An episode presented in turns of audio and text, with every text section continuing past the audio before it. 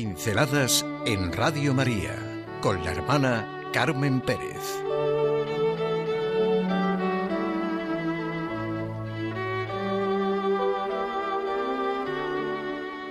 Benedicto XVI y un ateo racional como Dios manda.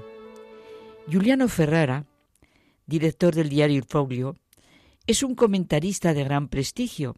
Se encuentra entre los llamados ateos devotos, término acuñado por Beniamino Andreata, para indicar ateos que demuestran la cercanía a las posiciones de la Iglesia Católica. La descripción de Ferrara, hecha por admiradores y seguidores suyos, es muy gráfica. Barbudo, inconformista, muy poco correcto políticamente hablando, piensa lo que dice y dice lo que piensa. Es ateo y así se declara. Insisto que los juicios sobre él son muy curiosos. Ateo racional como Dios manda. Para muestra las siguientes afirmaciones suyas. Creo que no todo sea negociable y relativo. Fíjense en estos momentos. Y esto es ya creer bastante, puedo asegurarlo. Evidentemente, esto es lo más lógico y lo más racional. No todo es negociable y relativo. Vamos, una buena base para poner el fundamento de cualquier ética, ahora que el fin que cada uno se marca justifica también los medios que a cada uno le interesan.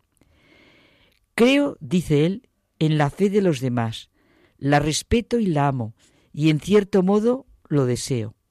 La inexistencia de mi fe no me lleva a considerar la fe, sobre todo la de los sencillos y de los pequeños, como una variante de la superstición o del fanatismo, y si luego la fe de los demás se me presenta con el vigor y la pasión racional de un magnífico de la teología, si el saber de la fe y la fe en el saber de un papa me enseñan algo de mucho valor que atraviesa la historia, pero sin agotarla ni agotarse en ella, entonces crecen desmesuradamente mi inquietud, mi curiosidad y mi confianza. ¿Saben? se está refiriendo al libro Jesús de Nazaret.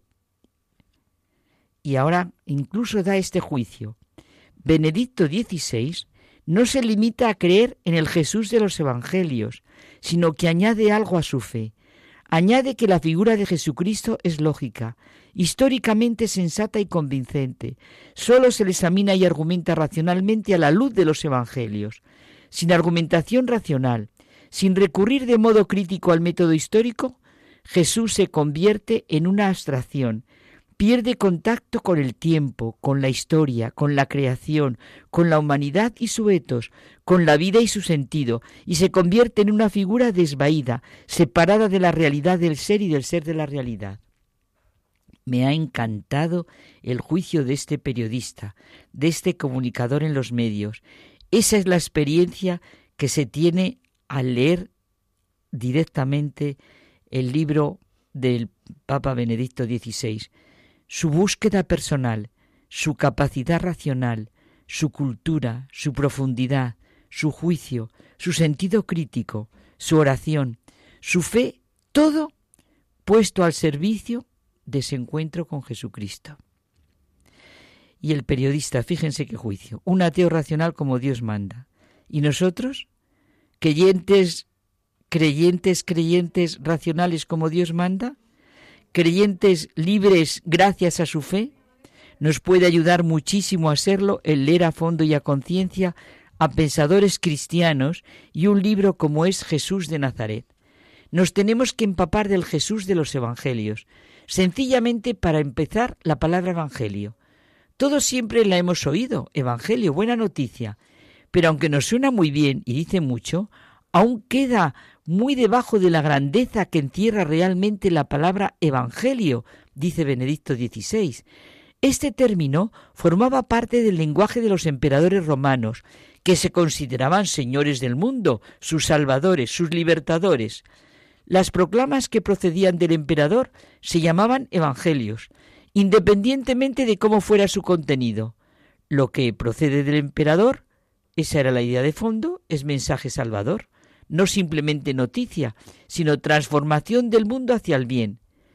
Cuando los evangelistas toman la palabra, que se convierte en el término habitual para definir el género de sus escritos, quieren decir que aquello que los emperadores que se tenían por dioses reclamaban sin derecho, aquí ocurre realmente. Se trata de un mensaje con autoridad que no es solo palabra, sino también la realidad.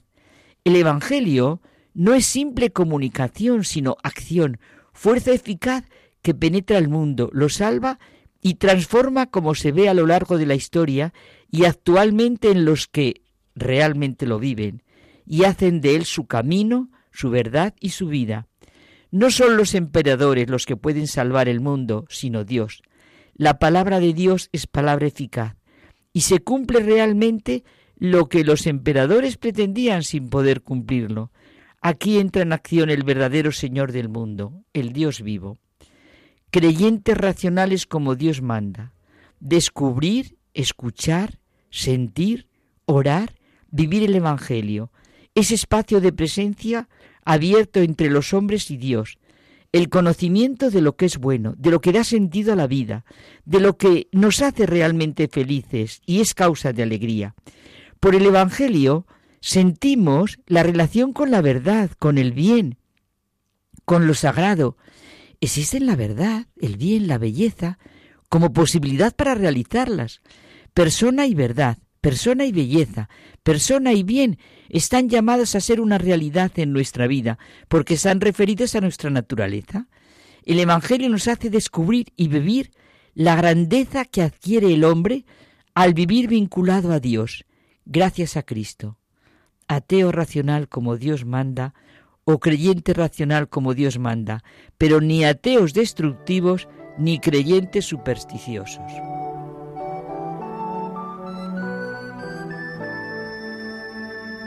Pinceladas en Radio María con la hermana Carmen Pérez.